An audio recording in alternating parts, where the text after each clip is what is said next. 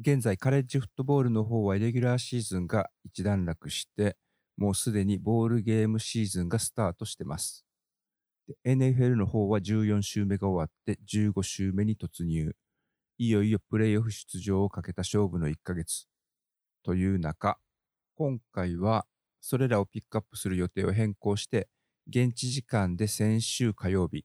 12月12日に急逝したミシッピステート大学のヘッドコーチ、マイク・リーチさんのトリビュートエピソードをお届けします。このポッドキャストアメフト沼、これまで90エピソードをリリースしてます。その中でマイク・リーチさん本人とか、エアレイドオフェンス自体というのをじっくり取り上げたということはなかったんですけれども、彼自身に影響を受けたコーチや選手、作戦を取り上げたエピソードというのは結構あります。彼の名前を出すときには大体エアレイドオフェンスの生みの親というような形で紹介してきたんですけれども、最近だとカレッジプレイオフで年明けにミシガンと対戦することになっている TCU について取り上げたエピソードナンバーで言うと67番とか77番。また今年15年ぶりにアラバマ大学を破ったテネシー大学とテネシー大学を率いて2年目のヘッドコーチ、ジョシュ・ハイポについて掘り下げたエピソードナンバー69とかエピソードナンバー70。あとシーズンが始まる前に収録したエピソード50回目ですけれども、ここではマイク・リーチさんが磨きをかけたエアレイドオフェンスを収めるためのディフェンススキーム、エアレイドキラーというディフェンスのスキームを紹介してみたり、エピソード26番目では、マイク・リーチさんがワシントンステートでヘッドコーチだった時に、ガードナー民衆を大学院生アスリートとしてリクルートした時にどんな言葉をかけたのかとか、こうやって並べただけでも、このポッドキャスト、アメフト沼自体が間接的ではあるんですけれども、彼の影響を受けていたことがわかります。このマイク・リーチさんが急成したことは、カレッジフットボール界にとって大きな損失なだけでなくて、NFL、ハイスクール、さらにはちびっこフットボールとか、フットボール業界全体にとって大きな損失だというふうに現地では言われてて、今週リリースされたアメリカのアメフト関連ポッドキャスト、これはほぼ全てが彼の死を取り上げてました。ただ今回、このエピソードの原稿を準備して収録する前に、いつも以上にいろんなポッドキャストを聞いて記事をチェックしてたんですけれども、その多くがですね、彼の死を悲しむのと同時に、笑いを含んだ楽しいエピソードに満ち溢れてました。それは彼がフットボールコーチとして偉大であるのと同時に、組織のリーダーとして、ステレオタイプからはかけ離れた規格外の奇人変人だったことにも起因してるんじゃないかと思います。なので、このアメフト沼、今回は彼の死を忍ぶと同時に、彼の磨き上げたエアレールオフェンスというのがどのようなものだったのか、また、彼が組織のリーダーとしてどれだけぶっ飛んでいたのか、というようなところをいつも通りのテンションで迫ってみたいと思います。Hope you're having a good day. It's time for the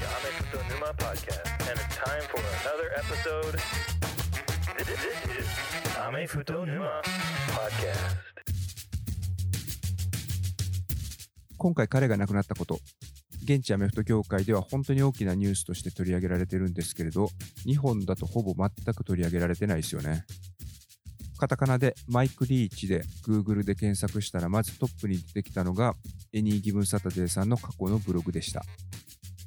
で今回のコーチの急逝を受けて AGS さんのポッドキャストでもやはり同じようにマイク・リーチさんのツイートエピソードが配信されてます。彼のポッドキャストではマイク・リーチさんのこれまでの経歴とか功績、そして彼が影響を与えたコーチや彼の逸話がたくさん紹介されているので、もしまだお聞きになってない方はこのエピソードを聞き終わった後、ぜひそちらも聞いてみてください。で、あっと、あ、そうそう。で、Google 検索で次に出てきたのが、スポニチの記事で、彼が緊急搬送されたけど渋滞だというような簡単なニュース。で、さらにその後に出てきたのは、去年、2021年の9月にアメフトマガジンが橋爪功前日大監督に日大の監督を退いたタイミングでインタビューした記事。このインタビューの中では、橋爪さんがオクラホマ大学にコーチ留学した際に、オクラホマ大学が取り入れていたのがこのマイク・リーチさんが考案したエアレイドオフェンスで、橋爪さんもこのエアレイドオフェンスを学んだということなんですけど、残念ながら橋爪さんがオクラホマ大学に留学したタイミングは、ちょうどマイク・リーチさんがテキサステックに引き抜かれるような形でヘッドコーチに就任したタイミングだったので、ちょうど入れ違い。なので、マイク・リーチさん本人からエアレイドを学ぶという機会には恵まれなかったみたいです。ただ、橋爪さんがこの時期にオクラホマ大学にコーチ留学をされてたということは、裏を返せば、コーチ留学から戻ってきて指揮を執っておられた立命館大学や日大では、このエアレイドオフェンスのエッセンスが含まれているということになると思うので、マイク・リーチさんのまいた種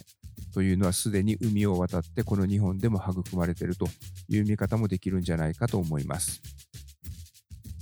で今回、このエピソードを聞いているリスナーの方でもしアメフトのコーチをしておられる方がいたら、僕からはぜひこのマイク・リーチさんについて、まあ、このポッドキャストをきっかけでもいいんですけれども、深くリサーチすることを強くお勧めしたいと思います。これはこのオフシーズンに絶対やっておいた方がいいことの一つなんじゃないかと言い切ってもいいと思ってます。また、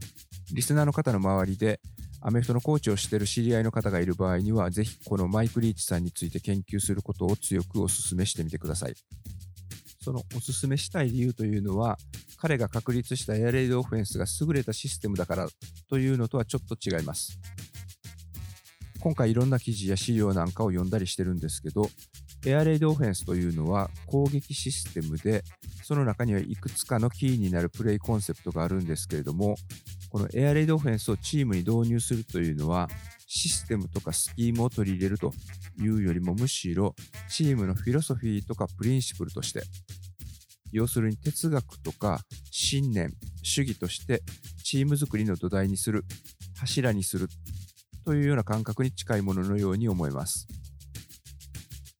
攻撃システムというと、例えばウィッシュボーンという体系を用いたトリプルオプションとか、ランシュートというショットガンからのランプレイとパスプレーなんかは攻撃における作戦そのものなんですけど、ジョー・モンタナがいた頃の 49ers を率いて第一次黄金時代を築いた名将ビル・ウォルシュが考案したウエストコーストオフェンスとか、まあ、こういった場合にはゲームプランを作る上での方法論であったりとかいうふうなことになるんですけど、このエアレイドオフェンスというのは、ヤクルトスワローズとか阪神タイガースで監督をして活躍した野村克也監督の掲げる弱者の兵法に共通するものがあります。このエアレイドオフェンスのどこが弱者の兵法かというと、それは彼のヘッドコーチとしての生前のキャリア、また彼がヘッドコーチとして就任する前のそれぞれのチームの状況を確認すると一目瞭然なんですけども、最初に就任したのはテキサステックで、これは10シーズンヘッドコーチを務めます。でその次がワシントンステートで8シーズン。で直近が2020年シーズンから今シーズンまで率いていたミシシッピステートということになるんですけれども、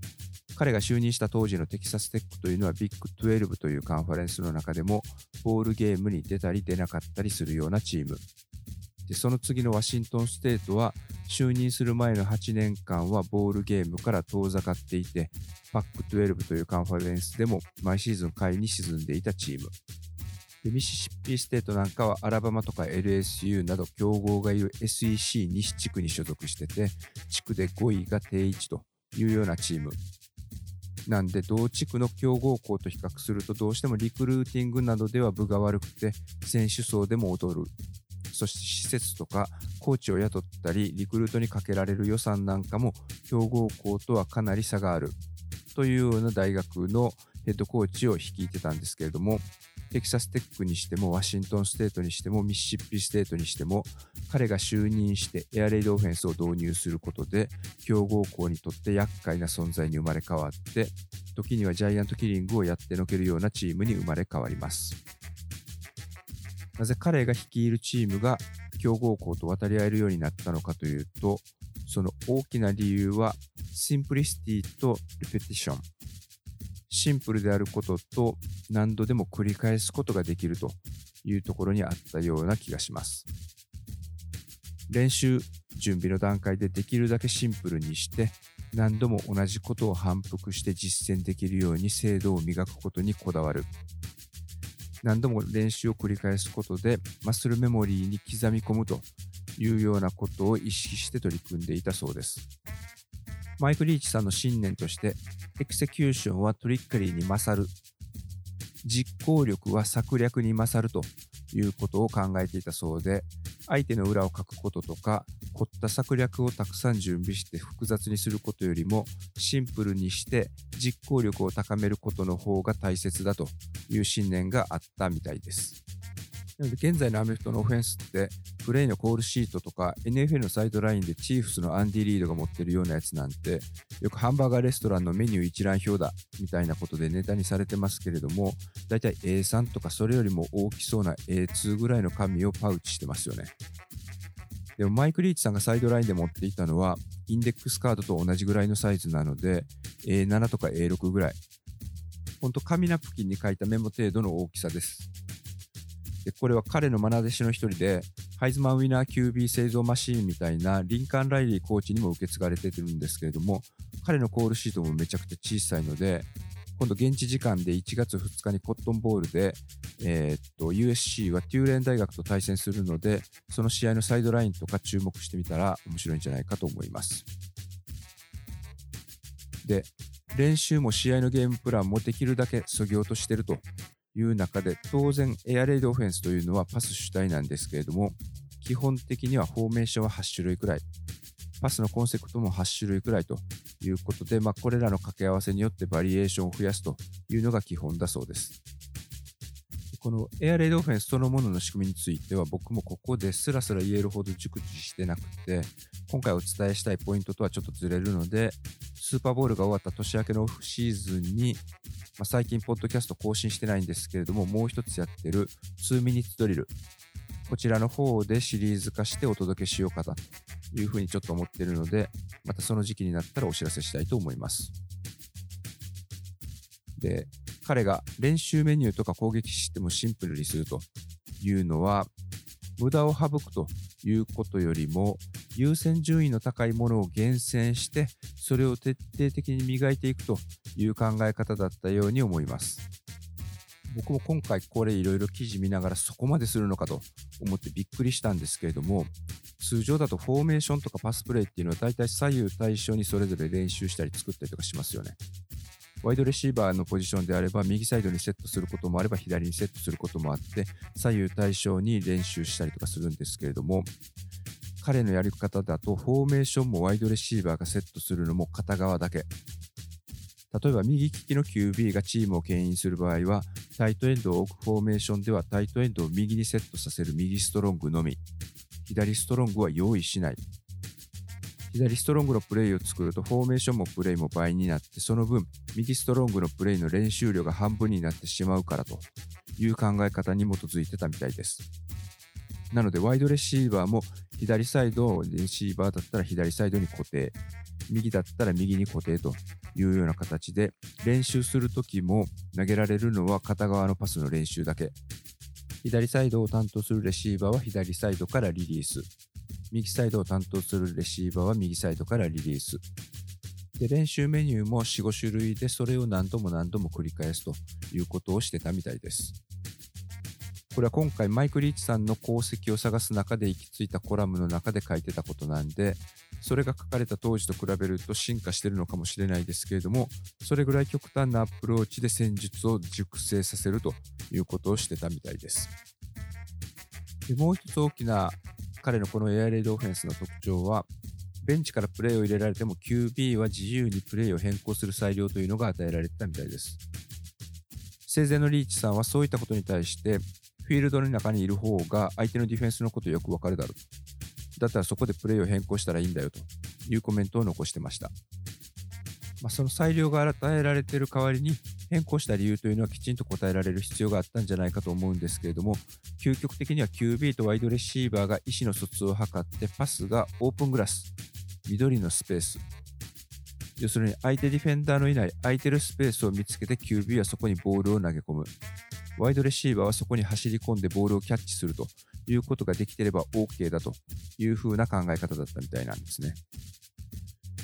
この話を聞いてなんとなく感じてるのはこのエアレイドオフェンスに似たシステムっていうのは実は昭和の時代の日本のアメフト界でも同じことをやってたコーチとチームがいたんじゃないかなというふうなことを思いました。僕が昔聞いた話として記憶してる限りでは日大が毎年甲子園ボールに出てた時代篠竹監督が監督をされていた時代の日大のショットガンというのはまさにこの QB は空いてるスペースを探してそこにパスを投げ込んでワイドレシーバーは空いてるスペースを見つけてパスが投げられたところに走り込んでいくというスタイルだったというようなことをなんか先輩の方に聞いたことがあった気がします。もしかしたらこれ的外れかもしれないので本当のことを知っておられる方もし当時の日大のショットガンオフェンスのことをご存知の方がいれば、Twitter とか DM でメンション付きのツイートなどで教えていただければ大変ありがたいんですけど、昭和の時代のアメフトでは、このあうんの呼吸が QB とワイドレシーバーに生まれるまでスパルタで死ぬほど練習するという話だったので、まあ、マイク・リーチさんがとってるアプローチとは少し異なるかもしれないですけれども求めているものというのは共通してた可能性があります。で、このエアレイドオフェンスの哲学というのは、僕はですね、まあ、今回いろいろ調べてて、今の日本の多くのチーム、もしかしたらほとんどのチームにとって参考になる哲学なんじゃないかと思います。今年も日本のカレッジは西の代表は関学、東は早稲田、関東の出場チームは比較的毎年入れ替わってますけど、西は関学がほぼ独占状態。で、昨日ですかね、行われた甲子園ボールだと前評判通り34対17で関学の勝利というふうに聞いてます。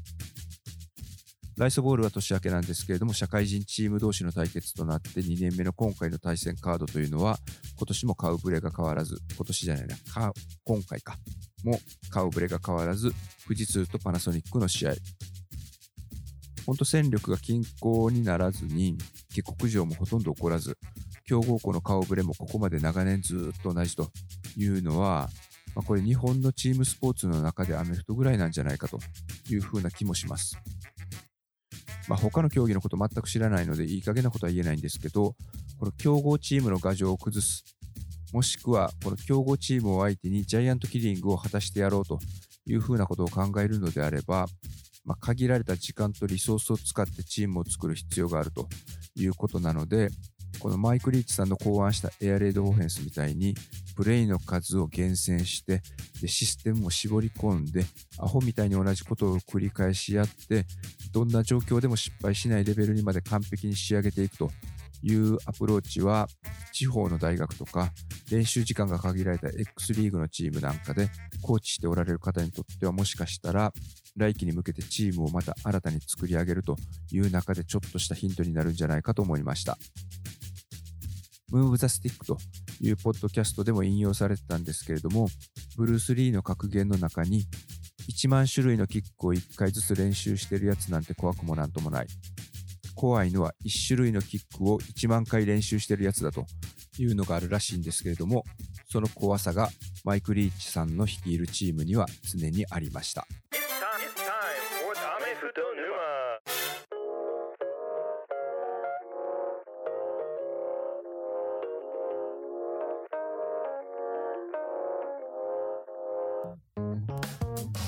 ということで、マイク・リーチさんがオフェンスコーディネーターとして、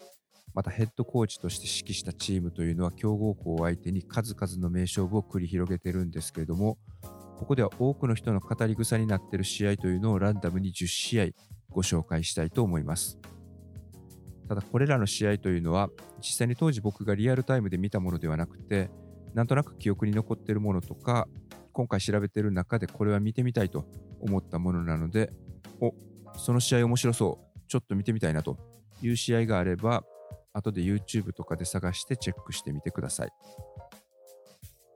まず1つ目。これは比較的最近の試合で、2018年12月29日にテキサス・アーリントンで行われたアラモボール。この時マイク・リーチが率いていたのはワシントンステートで、対戦相手はアイオワステート。この2018年シーズンのワシントンステートの QB というのはガードナー・ミンシューで、彼はイーストキャロライナ大学を卒業して大学院生として当時ワシントンステートでプレーしてたんですけれども、冒頭でも伝えたエピソード26、こちらで以前お伝えした通り、アラバマ大学からオファーをもらってたんですよね。で、その時マイク・リーチさんは彼がアラバマからオファーをもらってたということも認識してたんですけれども、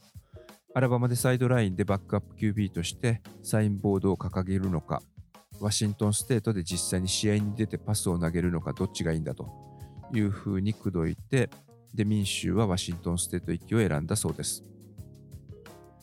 アラバマ大に行こうとしてたのは確かコーチとしての道を歩みたいというのが一つ理由だったんじゃないかと思ってますけど、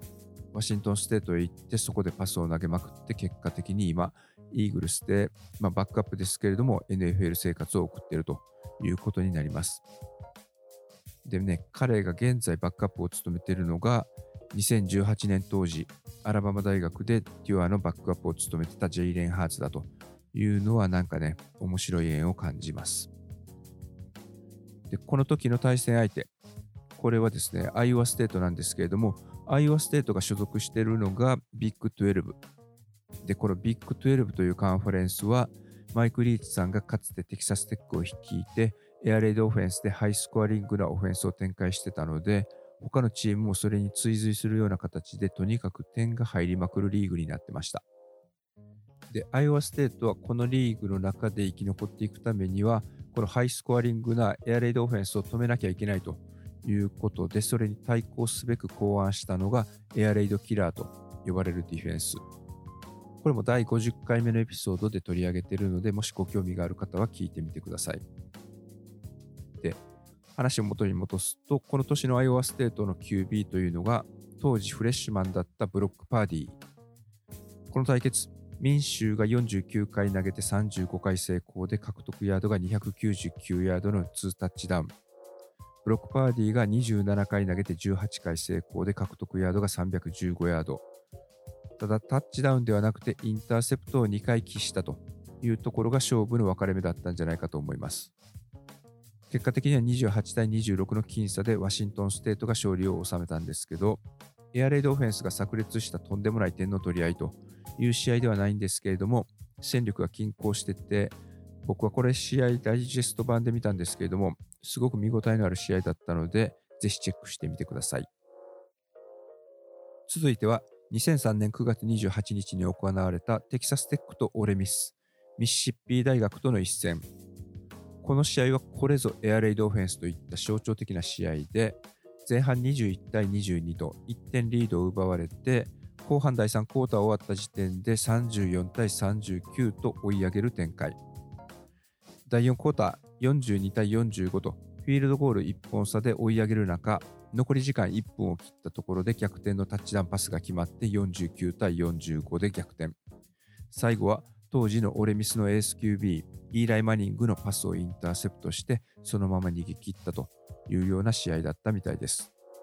この試合でイーライ・マニングに投げ勝ったテキサステックの QB、BJ シモンズは、パスを64回投げて、6タッチダウンを含む44回成功で661ヤードを獲得して、テキサステックのスクールレコードとビッグ12の記録を更新したらしいんですけれども、彼がこの記録を破る前の最長記録というのは、彼がその前の週に投げた586ヤードだったらしいです。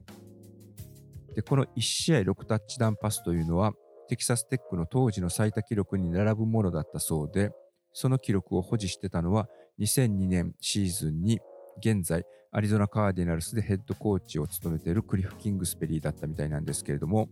このシーズン中にベイライ大学との試合で7タッチダウンパス、テキサス A&M との試合で8タッチダウンパスということで、この BJ シモンズ、自分が作った記録を自分自身でどんどん塗り替えていったそうです。続いて紹介するのは最近の試合から。これ2017年9月30日。当時16位だったワシントンステートが当時5位だった USC との対決。このシーズン序盤のパック12の全勝対決を制したのがワシントンステートで、先発 QB のルーク・フォークは51回中34回成功で340ヤード獲得、2タッチダウン、1インターセプトというような成績で、USC のエース QB は当時はサム・ダーノルドだったんですけど、パスを29回中15回、獲得ヤードは164ヤードに抑えて、で、この試合、30対27でワシントンステートが勝利を収めることに成功したということだったみたいです。で続いて、また時代を遡って、マイク・リーチが率いたテキサステックがテキサス相手に初勝利を収めた試合。これは2002年11月16日のことで、その時の QB というのが先ほども名前が出たクリフ・キングスベリー。この試合の前までテキサス大学は9勝1敗で全米4位に位置してて、でテキサステックは7勝4敗で AP トップ25の、えーですね、ランキングの外にいたみたいです。で前半を21対21の同点で折り返して、第4クォーター残り10分を切ったところで、テキサスが38対35とリードを奪ってたんですけれども、残り6分を切ったところで、逆転のタッチダウンを上げて、最後は42対38で勝利。キングスベリーは473ヤードを投げて、タッチダウンパスを6回決めて、全米でもトップクラスのテキサスディフェンスを粉砕して、彼らのこのシーズンの全米優勝の夢を打ち砕いたそうです。続きましては、2006年12月30日に開催されたインサイトボールでの一戦。マイク・リーチが率いたテキサステックは、第3クォーター残り時間7分47秒というところで、7対38とリードされて31点差をつけられたんですけれども最終的にはオーバータイムの末44対41と逆転勝利を収めることに成功します。これはボールゲーム史上最大得失点差をひっくり返したということで記録になってて未だにこの記録は破られてないそうです。大逆転劇という意味では比較的最近の試合からこんな試合もありました2016年シーズンのワシントンステート、オレゴンステートとの試合で、この試合では前半を6対24と18点差をつけられる中、前半が終了します。で後半逆転するためには何が必要か、コーチの声が直接聞きたいということで、当時の先発 QB のルーク・フォークがロッカールームのコーチを訪れたところ、マイク・リーチさんはヘッドホンをつけて一生懸命ロゼッタストーンっていう語学学習の教材を使ってスペイン語の勉強してたらしいんですね。で、このルーク・フォークに気づいたコーチはスペイン語の勉強を中断して一言だけ自分たちが自滅してるだけで相手は別に変わったことやってきてるわけじゃない。落ち着いてプレイしてあいつらをぶちかませばいいんだよ。っていう風に言ってまたスペイン語の勉強に戻っていったらしいです。で、後半、第3クォーターに入ってフォークは66ヤード、37ヤード、28ヤードのタッチダウンパスを次々と決めて、後半はワシントンステートが29対7とオレゴンステートを圧倒して、結果的には35対31で逆転勝ちをしたそうです。あとは2014年のカリフォルニア大学とワシントンステートとの試合。これなんか QB のコナー・ハリディが1試合で70回パスを投げて49回成功。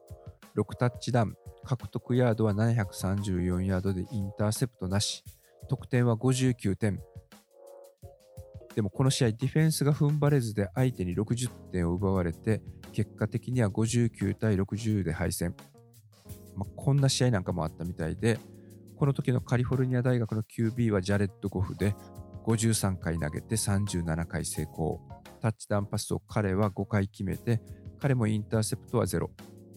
第4クォーターは逆転に次ぐ逆転で3回リードしたチームが入れ替わる壮絶な打ち合い。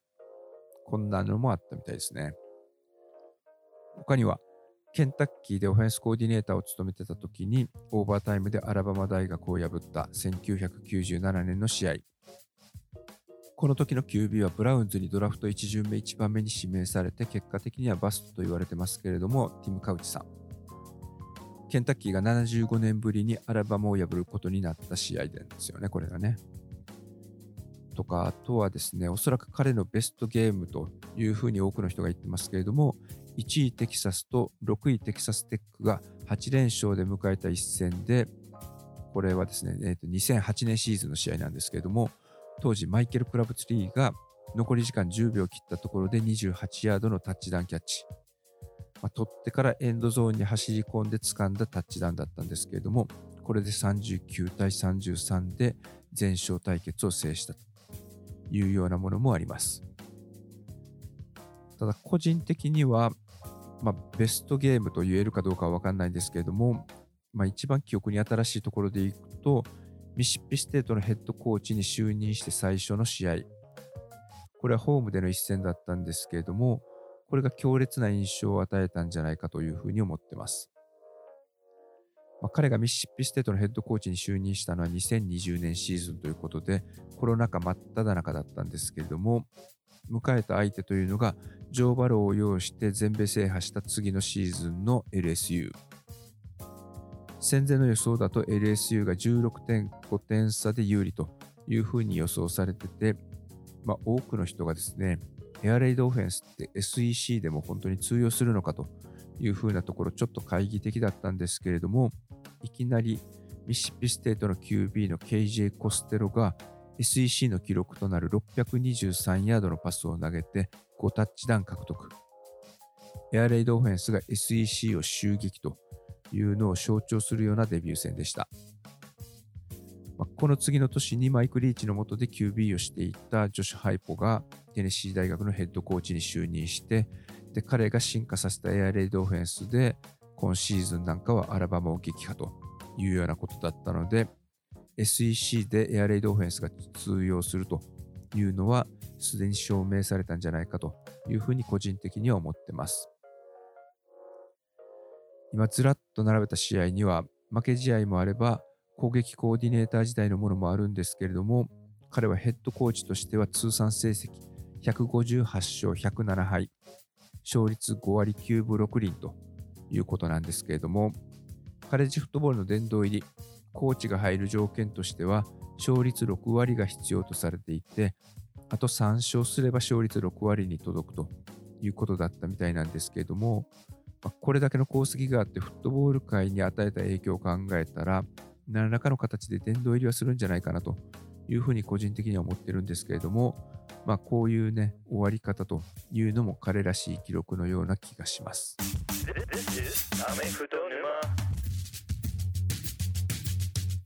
はい、いかがだったでしょうか。最近だとここからまとめに入るところなんですけれども、最後にここでツイートトリビュートというにはぶっ飛びすぎたエピソードというのを紹介していきたいと思います。まず筆頭はですね、これはフェイクプレイシート事件ですね。これ彼が1年だけオクラホマ大学で攻撃コーディネーターをしてた1999年のテキサス大学との試合、通称レッドリバーショーダウンと呼ばれた伝統の一戦でのことなんですけれども、QB は現在テネシー大学でヘッドコーチをしているジョシュ・ハイポ。今年のテキサス大学というのは全米優勝候補でもあって、テキサステックじゃないや、えっ、ー、と、オクラホマ大学か。オクラホマ大学は劣勢が予想されてたんですけれども、蓋を開けてみれば第1クォーターだけで17対0とリードを奪う予想外の展開。ダスプレイ、ダスプレイ。ことごとく相手の裏をかく素晴らしい立ち上がりだったらしいです。でもこれ実は試合前のウォームアップの時に、オクラホマ大学の選手にわざとその試合のゲームプランを書いたメモを落とすように指示してたらしいんですよね。まあ、それを実際に相手が拾うかどうかはやってみないとわからないけれども、とにかくやってみようぜというような軽いノリで、前日までに実際に試合で使うプレーの逆のプレー、それを書いたプレイシートっていうのを作って実行したらしいんですけれども、まあ、それを実際当日はですね、まあ、テキサス大学で当時グラジュエートアシスタントをしてた人がそれ拾ってで中身を見てでテキサス大学のディフェンスのコーチ陣に渡したらですねそれが回り回ってディフェンスコーディネーターの手にも渡っていったそうです。当時お互いのヘッドコーチとかはこういったことが行われているというのは全く感知してなかったらしいんですけれどもテキサス大学も途中でこれはやられたというふうなことさすがに気づいたみたいでいつも通りのディフェンスをするということで、結果的にはテキサス大学が38対28で逆転勝ちしたらしいんですけれども、これが世に知られたのが2018年、まあ、ESPN が当時、えー、マイク・リーチさんにインタビューしてたんですけれども、まあ、彼も悪びれるところは全くなくて、まあ、それを拾うのも、それが実際のプレーかどうかを信じるのも相手の自由だよね。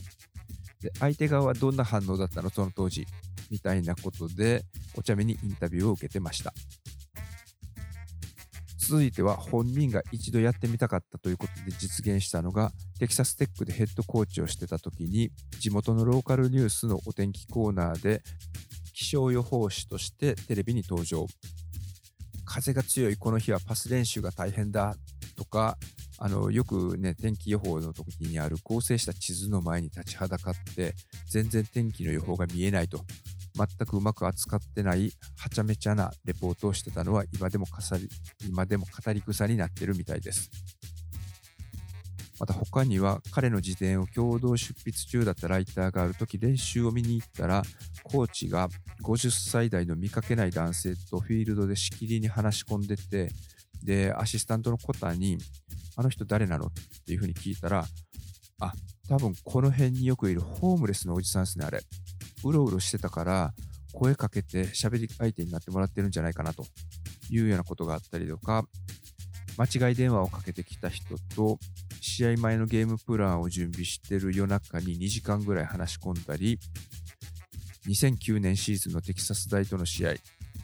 あ、ちょうどさっき紹介したマイケル・クラブツリーが劇的なタッチダウンを上げた翌年のテキサス大学との再戦という試合ですけれどもその試合の前の晩にゲスト出演することが決まってた Friday Night Light という、まあ、高校フットボールのドラマですかね。ま、そのテレビドラマの撮影に参加して演技をしたりとか、とにかくやることなすことぶっ飛んでたみたいです。まあ、ほんとね、僕がこのポッドキャストでも頻繁に話題にしてるアラバマ大学のニック・セイバンと同じポジション、ヘッドコーチという仕事についているとは思えないようなエピソードばかりなんですけれども、ニック・セイバンが例えば I have some film study スカウティング映像をチェックしなくちゃいけないんだというふうに言ったら、まあ、本当にスカウティングしてると思うんですけれども、マイク・リーチさんが I have some film study っていうと、本当の意味は I take a nap ちょっとお昼寝をするねということだったそうです。